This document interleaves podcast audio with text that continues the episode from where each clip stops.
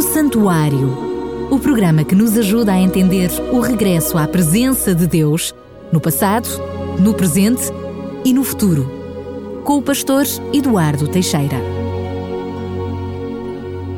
Estamos de volta para mais um programa, o programa O Santuário, de volta à presença do Senhor e tem sido fantástica este, este trajeto que fizemos ao longo de todo o percurso dentro do santuário. Passámos primeiro pelo átrio, vimos o mobiliário que ali existia, entramos no lugar santo e também tivemos a oportunidade de, ao pormenor, olhar para cada um daquele mobiliário, o que é que ele representava e agora chegou a altura de darmos um passo em frente. Mas um passo em frente que não é qualquer pessoa que pode dar, como vimos no programa passado, nem podemos fazer de qualquer forma. Por isso, antes de entrarmos no lugar santíssimo, que é disso que estamos a falar, quero cumprimentar o pastor Eduardo Teixeira, mais uma vez agradecer também a sua presença e talvez uma breve retrospectiva de tudo aquilo que nós passamos, não precisaríamos de entrar em pormenor, porque agora algo muito especial nos espera. É verdade, este é um assunto uh, delicadíssimo, eu diria muito solene, porque vamos entrar uh, na presença de Deus, não é? E hum, logo no primeiro programa, quando fizemos a introdução, nós tínhamos dito que Deus tinha um objetivo supremo e o objetivo é levar cada cristão, cada pessoa à sua presença. Não é o ficarmos no pátio todos contentes por termos recebido o perdão dos pecados, por termos tido a Cristo como nosso substituto, mas o avançar até à presença de Deus, porque só no lugar santíssimo é que nós vamos ver o caráter de Deus. O grande objetivo de Deus para cada ser humano é que cada ser humano possa refletir o seu caráter, como Adão o refletia quando foi criado. Mas isso só vamos poder fazê-lo quando nós estivermos na presença de Deus, quando nós sentirmos claramente que aquilo que o Senhor nos quer dizer é algo de extraordinário, é, é mesmo revelar aquilo que Deus é e não apenas aquilo que nós possamos deduzir daquilo que Deus é. Mas para isso mesmo vamos ver uh, essa reflexão do caráter de Deus na sua lei. Mas antes de entrarmos propriamente na lei, nós ainda temos um outro caminho a dar. A semana, a semana passada, no último programa, nós falamos sobre a oração e vimos como é que podemos entrar na sala do trono de Deus. Mas, Daniel, quando nós olhamos para o santuário, vemos ainda um obstáculo. E esse obstáculo é justamente o véu que ali se encontra. É verdade que era só através do fumo do incenso que passava para o lugar santíssimo, que era um símbolo da nossa entrada no lugar santíssimo, mas a verdade é que nós não poderíamos entrar. Só o sumo sacerdote é que podia entrar ali uma vez por ano. Mas agora temos ali aquele obstáculo que é o véu. Esse véu, o que é que ele simboliza?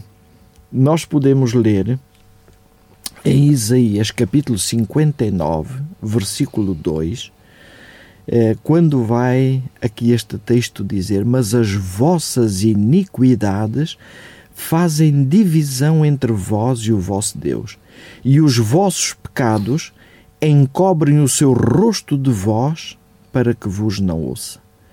Nós dizíamos no programa passado que o, o sacerdote, quando trazia, é, quando oferecia o sacrifício, ele depois trazia eh, um pouco daquele sangue e o aspergia diante do véu, sinal de que os nossos pecados eram transferidos para dentro do santuário, para que depois então houvesse a intercessão de Jesus por, por esses nossos pecados.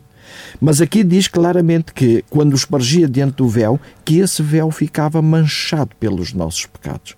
Então, este véu é o símbolo destes pecados que encobrem o seu rosto de nós, o rosto de Deus de nós, para que nos não ouça. E é aqui que eh, nós poderíamos dizer como é que, se Deus não nos vai ouvir, como é que Deus nos poderá atender. Há um texto é, muito interessante é, que diz que Cristo aguarda com intenso desejo a revelação de si mesmo em sua igreja. Este é o grande objetivo de Deus. É que cada cristão possa uh, revelar a Cristo uh, na sua vida pessoal. E até tem aqui uma questão que com certeza muitas vezes não é bem entendida. Nós uh, ouvimos muitas vezes dizer que eh, quando o Evangelho do Reino for pregado em todo o mundo, em testemunhos a todas as gentes, e então virá o fim, nós dizemos que a única coisa que falta é pregar o Evangelho em todo o mundo. Embora isto seja verdade, nós não a compreendemos totalmente. E por que que não? Vejam ou ouçam esta citação. Quando o caráter de Cristo se reproduzir perfeitamente em seu povo, então virá para reclamá-los como seus. Quer dizer que há uma coisa que está a faltar: é o caráter de Cristo ser reproduzido em seu povo, no povo de Deus. Quando o caráter de Cristo for reproduzido, eu praticamente não vou ter necessidade de falar, porque as outras pessoas, ao olharem para mim, vão ver esse caráter de Deus revelado e vão perguntar: porquê é que tu fazes assim? Porquê é que tu ages dessa maneira? E eu vou ter a oportunidade de dizer: porque eu conheço o meu Salvador, porque eu vivo com Cristo. E as pessoas vão querer imitar-me, quer queiram, quer não. Que a noção de Lutero que estou sempre a pregar, mas às vezes também falo. Exatamente, é verdade, é isso, mas é isso mesmo. Porquê?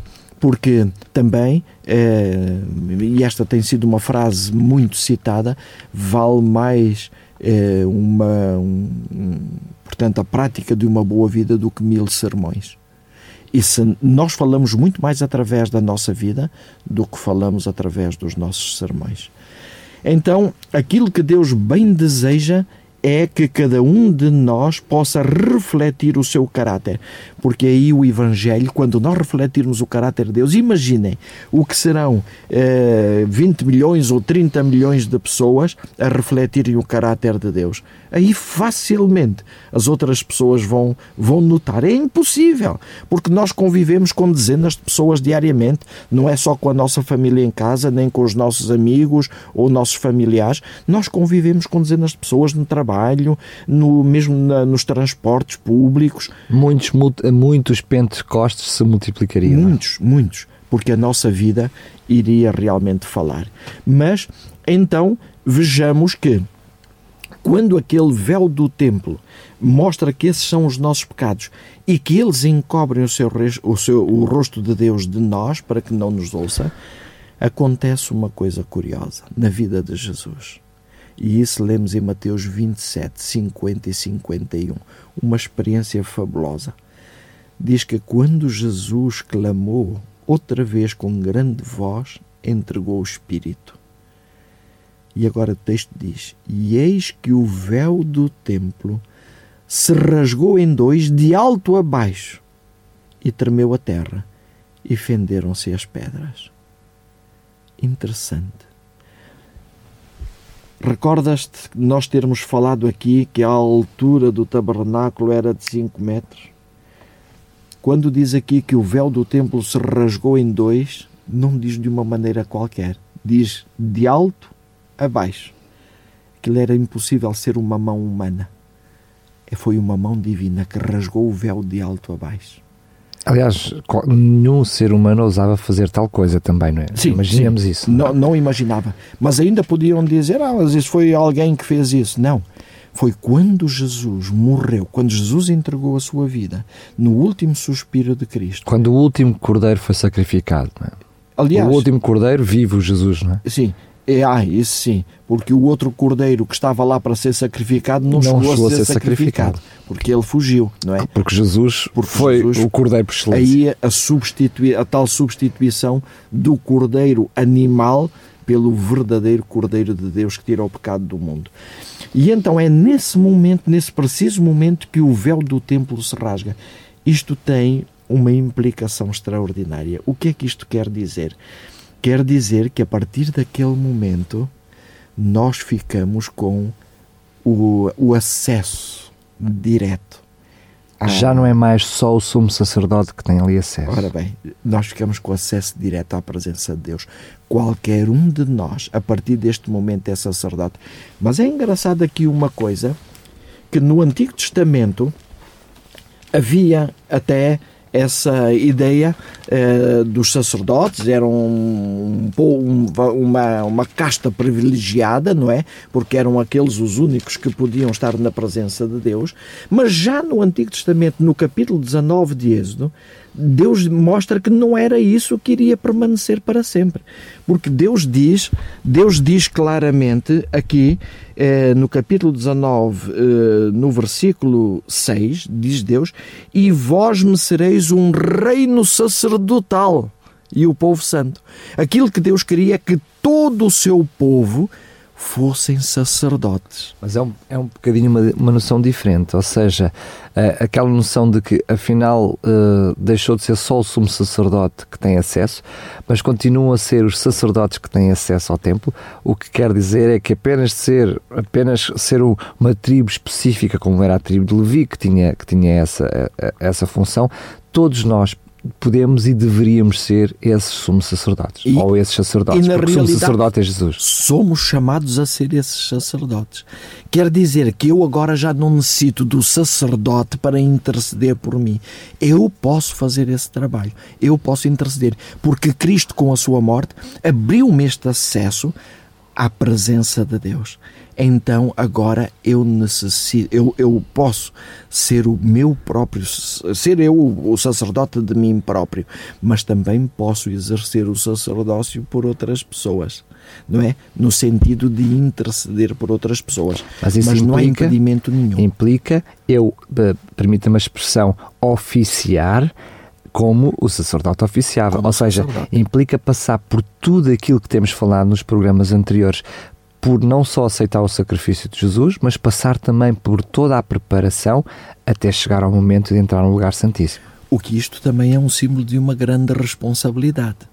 Porque se eu entregasse a minha vida toda ao sacerdote para ser o sacerdote a fazer isso, eu desresponsabilizo-me. O sacerdote, ele é que o pode fazer.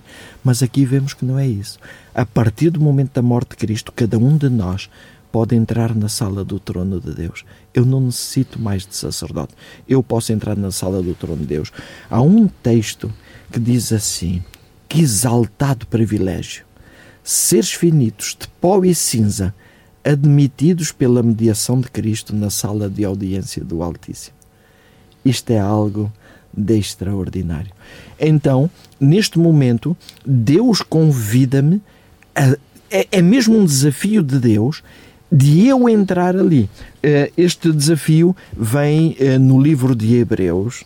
É um livro extraordinário em que acreditamos que o apóstolo Paulo, embora não haja uma certeza absoluta, mas nós acreditamos que o apóstolo Paulo escreveu esse livro. E, e nesse livro, é, que é dedicado mesmo, que ele é escrito propositadamente para o povo hebreu, ele vai dizer assim: Tendo, pois, irmãos, ousadia para entrar no lugar santíssimo. É engraçado isto, não é? Tende ousadia. Quer dizer que nós não deveríamos entrar ali como mendigos. Devíamos entrar como herdeiros, como filhos da promessa de Deus. Só que ele conclui depois isto com uma frase uh, fantástica. Ele diz: pelo sangue de Jesus. A nova aliança, não é?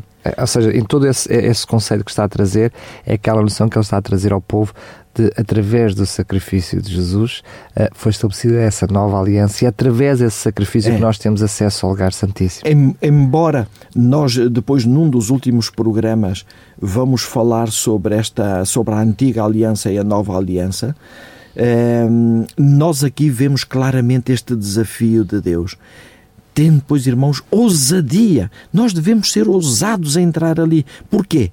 Porque lembramos ainda daquilo que dissemos quando falámos do castiçal, que o Senhor vela pela sua palavra para a cumprir. O Senhor apressa-se em cumprir aquilo que prometeu. Então nós devemos ser ousados a entrar ali. Ainda que há dias eh, eu falava com a minha mulher, com a Laura, eh, na, no carro acerca daquela ousadia de Pedro e João quando disseram àquele paralítico: Não temos prata nem ouro, mas aquilo que, tam, que, que temos, isto te damos, não é?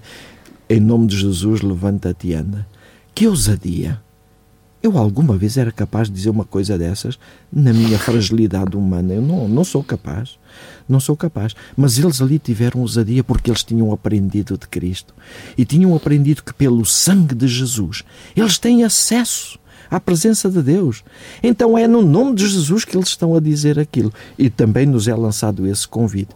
É por isso que no início da nossa oração, quando nós falávamos ontem, eh, na semana passada, sobre a oração, eh, dizíamos que depois de estarmos já dentro da presença de Deus e sentirmos essa presença de Deus, então deveríamos começar por orar em nome de Jesus, reconhecendo essa tal nossa indignidade. E é o que o apóstolo nos diz aqui: entrem ousadamente, mas pelo sangue de Jesus. Então, mais uma vez, estamos, uh, diria uh, que a, cortina não é propriamente um mobiliário, mas enfim, mais um objeto. Uh, nós conseguimos constatar, é verdade que, que à frente temos a arca, mas temos a presença de, de, de Deus, vemos Jesus em tudo aquilo em todos os símbolos, em todos os objetos de, de, de, do santuário como um seu todo. Aqui, mais uma vez, também podíamos identificar claramente a cortina como sendo Jesus, o único caminho para chegar a, a, à presença de Deus. E não, não é? temos dúvidas nenhumas, mesmo por um outro lado, porque esse texto de Hebreus, eu estou a ler Hebreus 10, 19 e 20, ele diz assim: pelo novo e vivo caminho que ele nos abriu, pelo véu, isto é, pela sua própria carne. Quer dizer que aquele véu representava a carne de Cristo. E então nós podemos perguntar, então, mas aquele véu representava os nossos pecados e agora representa Cristo? Sim, porque foi Cristo que carregou os nossos pecados. E foi pela morte de Cristo, é por isso que diz aqui pelo véu, isto é, pela sua própria carne, foi pela deceleração, pela o rasgar da sua própria carne, que nós tivemos acesso, ou que nós temos hoje acesso à presença. Estamos a falar claramente da morte de Jesus. Na morte de Jesus Cristo. Temos acesso à presença, à presença de Deus. E então, quando nós depois já estamos nessa presença de Deus, então temos diante de nós, já sem véu nenhum, aquele que é o móvel por excelência do santuário, que é a Arca da Aliança. E aquilo que a Arca da Aliança nos mostra é algo de espantoso. Quando nós entramos ali, eu muitas vezes costumo perguntar eh, o que é que nós nos lembramos logo quando falamos da Arca da Aliança? É da lei de Deus. Mas o importante é que aqui ainda não está a lei de Deus. Quando nós entramos ali, ninguém vê a lei de Deus aquilo que nós é vemos. É curioso, nem tem acesso a ela, não temos acesso não, a ela. Não temos acesso, mas aquilo que nós vemos ali naquele momento, quando entramos no lugar santíssimo, é apenas a arca da aliança, mas sobretudo o que vemos é a cobertura da arca da aliança, que se chama o propiciatório. A palavra propiciatório quer mesmo dizer cobrir. Ela está a cobrir a lei de Deus. E o símbolo deste propiciatório é. Ah, também na noção de envolvimento, não é? Envolve, cobrir Sim. também com o sentimento de envolver. Sim. É? Mas é, o, o que significa este propiciatório, nesta sua palavra cobrir, é a misericórdia de Deus. Eu aqui quase que me sinto é, tentado a fazer uma, uma retrospectiva das, da, daquilo que têm sido as mensagens de Deus. Quero ser o teu substituto, quero purificar-te, tenho muitas bênçãos para ti, bênçãos materiais, bênçãos da saúde, bênçãos espirituais, o alimentar-te de Cristo diariamente, mas tenho mais duas bênçãos muito especiais: a bênção do Espírito Santo para te conceder o poder, para te guiar, a bênção da oração para tu poderes entrar diretamente na minha presença. E agora, quando eu entro, a primeira mensagem que Deus me dá, quando entro já dentro do lugar santíssimo, é esta: Eu quero ser misericordioso contigo. Que espantoso isto! Eu quero ser misericordioso contigo. É a mesma coisa que Deus esteja a dizer assim, Daniel, ainda bem que tu viestes aqui. Sabes? O facto de tu estares aqui é porque tu já passaste as outras fases. Tu confessaste os teus pecados, tu aceitaste a Cristo como teu substituto e agora já puro, porque Cristo te perdoou os teus pecados, tu entras aqui, eu quero te dizer uma coisa, eu quero ser misericordioso contigo. O facto de tu estares aqui é sinal de que tu queres conhecer-me melhor, eh, queres conhecer quem eu sou, para depois poderes representar bem o meu caráter. E olha, Daniel, eu vou-te mostrar a minha lei, mas vou-te mostrar a minha lei não com o intuito de te condenar, não com o intuito de mostrar os teus erros, mas é com o único intuito de mostrar quem eu sou, para que depois tu possas dizer: afinal, eu aqui não estou a ser igual ao meu Deus, eu vou ter que mudar. É, vais notar muitas coisas em que tu não és parecido comigo ainda, mas não te esqueças de uma coisa. Tu estás aqui é porque eu quero ser misericordioso contigo.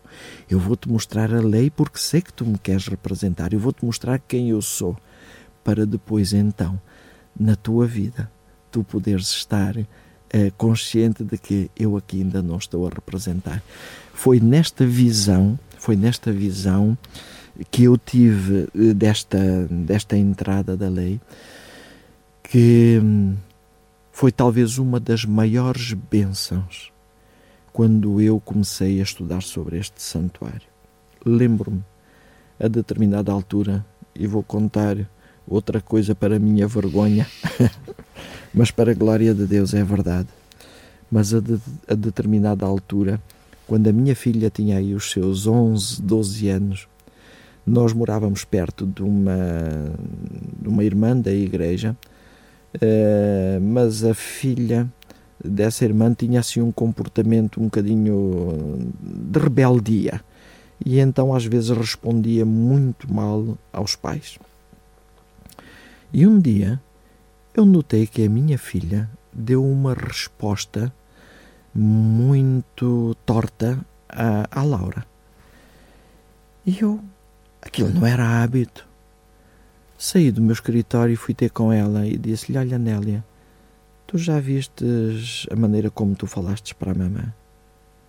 Eu não, não estou habituado a ouvir isso. Espero bem que isto tenha sido uma vez sem exemplo. Está bem? Eu vou orar por ti para que Deus te ajude e para que Deus te mostre que realmente esse não é o caminho. Eu orei com ela, o caso passou-se. Uns dias depois ouvi e parece que foi uma oitava acima o tom da voz. e eu então voltei outra vez a falar com ela e disse-lhe: Olha, querida, há uma coisa que tu deves compreender quem costuma falar assim é a tua amiga aqui com quem tu andas. Mas eu não quero que tu deixes de ser amiga dela. Só que tu não te podes deixar influenciar por ela. Tu é que a tens que influenciar noutra direção. É um privilégio que Deus te está a dar. É de tu seres amiga dela para tu a ajudares a ela e não o inverso. Por favor, querida, pensa nisto Vamos orar, eu vou orar por ti para que realmente Deus te ajude. Voltamos a orar com ela. Mas a verdade é que estas coisas, quando se instalam, não são fáceis de debelar. E a determinado momento, eh, numa outra ocasião, vi que ela ainda refilou muito mais alto e até com um tom agressivo.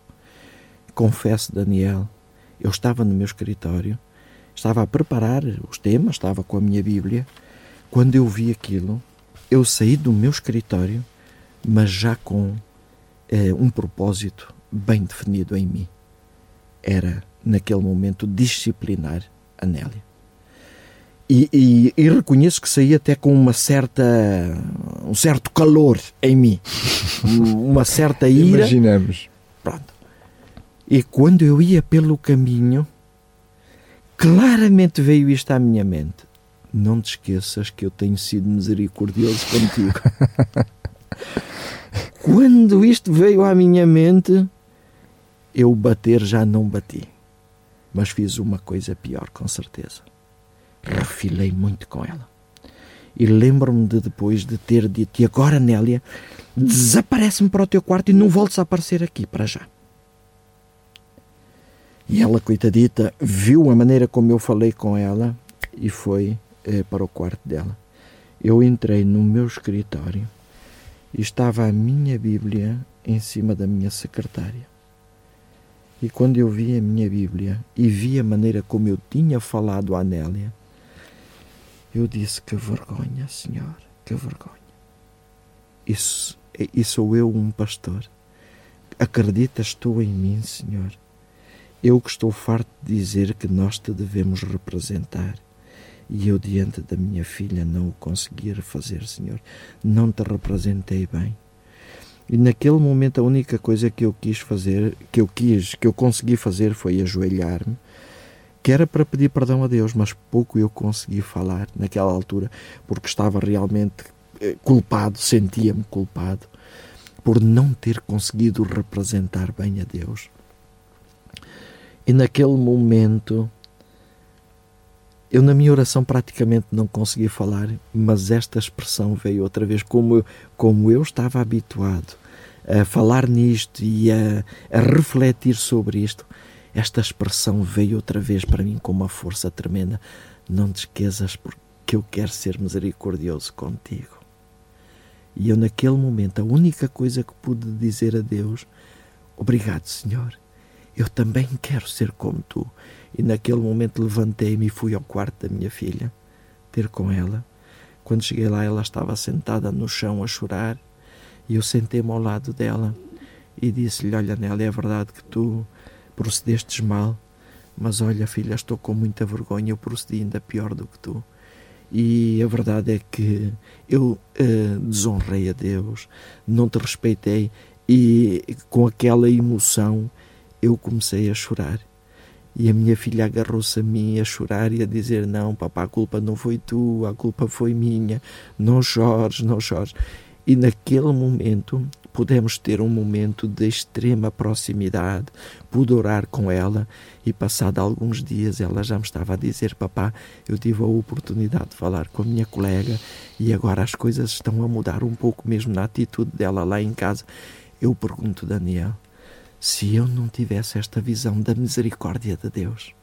Quando eu entro ali, no lugar santíssimo, num lugar solene, em que vou estar perante a lei de Deus, em que vou ver toda a minha miséria, Deus dizer-me isto: olha, eu quero te mostrar como é que eu sou, mas não te esqueças de uma coisa sobretudo.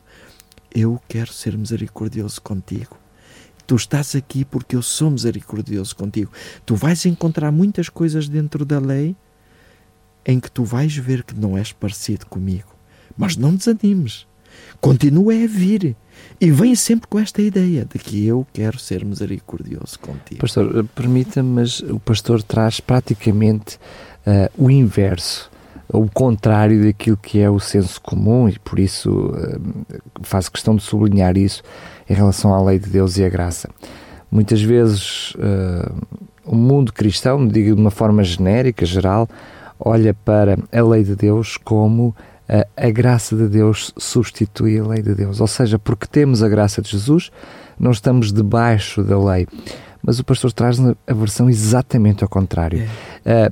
Por causa dessa graça da lei, é que Deus nos apresenta a, sua misericórdia na sua lei. É, é exatamente é. o contrário. E, e, isto é um, é um dos temas que mais me apraz uh, falar dentro da igreja. Porquê? Porque uh, a lei de Deus, neste momento, neste preciso momento, um dia ela vai servir para julgar. Neste preciso momento é para nos mostrar o caráter de Deus. Não é para nos julgar, não é para nos condenar. Nós estamos habituados a ver a lei de Deus como uma série de regras, de imposições que nenhum ser humano consegue. Nenhum ser humano consegue guardar essa lei. Até há uma citação, eh, uma citação curiosa que diz assim: Aquele que procura tornar-se santo por suas próprias obras, guardando a lei, tenta o impossível. tudo o que o homem possa fazer sem Cristo está poluído de egoísmo e pecado. É unicamente a graça de Cristo pela fé que nos pode tornar santos. Isto está naquele livro que vocês têm oferecido aqui muito, que é O Caminho para a Esperança na página 61, na versão que eu tenho, porque hum, este livro eu tenho numa outra versão que é uh, intitulado Aos Pés de Cristo. E, e esta citação está ali. Aquele que tenta guardar a lei tenta o impossível. Por isso, eu neste momento eu olho para a lei como Deus a querer mostrar-me o seu caráter com toda a sua bondade e dizer-me assim: Olha, Eduardo Teixeira, tu aqui ainda não me representastes bem, mas não desanimes por isso continue a vir ter comigo, porque quanto mais vezes tu vieres ver como é que eu sou e como é que eu faço, então tu vais compreender-me melhor e tu vais imitar-me muito melhor. Isto é algo de fabuloso naquilo que nós podemos dizer e nós podemos perguntar: mas por que é que Deus age desta maneira? Tenho aqui uma citação desse mesmo livro e nessa mesma página que diz assim: No coração renovado pela graça divina, o amor é o princípio da ação. E agora reparem bem: o amor modifica o caráter. Não é a minha imposição que vai modificar o caráter, é o amor que modifica o caráter. O amor dirige os impulsos, o amor domina as paixões, o amor subjuga a inimizade, o amor enobrece os afetos. Quando diz o amor modifica o caráter, é interessante que num salmo 130 eh, e no versículo 4, se não estou em erro, 130, versículo 4, diz assim: Mas contigo está o perdão para que sejas temido. Ou seja, é graças ao perdão de Deus que eu vou amar mais esse Deus. Porque quando eu vejo, ó Senhor, eu estou constantemente a errar e tu ainda me recebes com esta misericórdia toda, e tu ainda me recebes com tanta bondade e me mostras o teu caráter com tanto carinho. Ó Senhor, eu quero ser parecido contigo. O perdão de Deus, diz aqui, me leva a temer mais a Deus, a amar mais a Deus, a honrar mais a Deus. É o que diz a palavra do Senhor. Só que nós, infelizmente, o temos compreendido de uma maneira quase inversa, como tu dizias. Mas agora repara assim: este amor abrigado na alma faz duas coisas. Dulcifica a vida e espalha ao redor uma influência enobrecedora. Primeira delas, dulcifica a vida. Este amor abrigado na alma, quando eu vejo Deus desta maneira, isto vai tornar a minha vida muito mais suave, muito mais doce. Dizer assim: eu tenho um grande Deus, um Deus que me ama uh, incondicionalmente, apesar dos meus erros, está sempre disposto a ser misericordioso comigo, mas por outro lado a convidar-me a ser parecido com Ele. Mas isto tudo numa, numa base de amor. E depois o segundo aspecto, já não é em relação a mim, é em relação aos outros. Espalha ao redor uma influência enobrecedora. Que maravilha! Que maravilha, Daniel. Nós compreendermos que este Deus que nos quer mostrar a lei, este Deus nos preparou o caminho para que essa mostra seja justamente para ver o caráter do Senhor. De alguma forma, está a partilhar connosco que quando olhamos para, para a lei de Deus, e aqui estamos a falar claramente dos Dez Mandamentos, lembramos eles que estavam dentro da Arca da Aliança, é esse o assunto que nos traz hoje aqui, nós vimos esse amor de Jesus? É aí que nós vemos esse amor de Jesus? Não tenho dúvida nenhuma. É aí, porque com, com a maneira como a maneira como Deus nos mostra, não é a maneira como nós estamos habituados a pregar. É a maneira como Deus me mostra a lei. Se eu entender isto e nós ouvirmos os mandamentos, vamos chegar a essa conclusão. Portanto, ver... Eh, desculpa lá ter interrompido. Eh, este é o nosso primeiro programa dentro desta série, eh, portanto, do Grande Conflito. Neste momento é, é, entramos no lugar santíssimo, estamos a olhar para a arca, para o propiciatório, mas uh, deveremos daqui para a frente teremos a oportunidade de mandamento a mandamento ir refletir uh, então e descobrir nesses mandamentos, além portanto, não uma lei acusadora ou um espelho para ver se sou justo ou não sou justo, mas o amor de Deus é isso. O amor de Deus. Vamos ver o amor de Deus de uma maneira extraordinária. Embora esta hum, noção temos que a ter sempre. Estou aqui para te mostrar como é que eu sou, porque tu queres ser parecido como eu. Como eu. Então, uma vez que tu queres refletir o meu caráter, eu tenho que mostrar como é que eu sou. E nós vamos ver isso logo no primeiro mandamento, vamos começar a ver isso numa pergunta de Moisés ou num pedido solene de Moisés a Deus. Mas isso veremos no próximo programa, quando falarmos sobre eh, a lei de Deus já no, nos mandamentos. Eu já estou com um apetite enorme para chegar lá. Enfim, já são uh, vários os programas que estão feitos. Eu lembro que todos os programas no passado estão disponíveis em podcast, em radiorcs.pt. Eu até aconselho que se perdeu algum dos programas lá para trás, que possa fazer a série de seguida uh, para um, compreender uh, o, o, momento, este momento específico em que chegamos à presença de Jesus, em que entramos no lugar santíssimo. Como todos os programas, este não seria exceção. Vamos terminar com uma oração especial que o pastor nos vai trazer.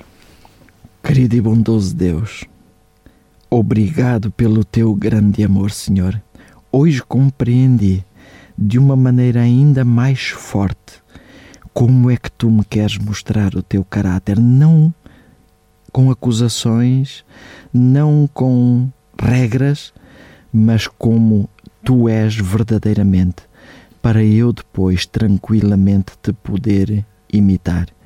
Ó oh bondoso Pai, obrigado por tu me receberes com tanta misericórdia. Amém. O Santuário o programa que nos ajuda a entender o regresso à presença de Deus no passado, no presente e no futuro. Com o pastor Eduardo Teixeira.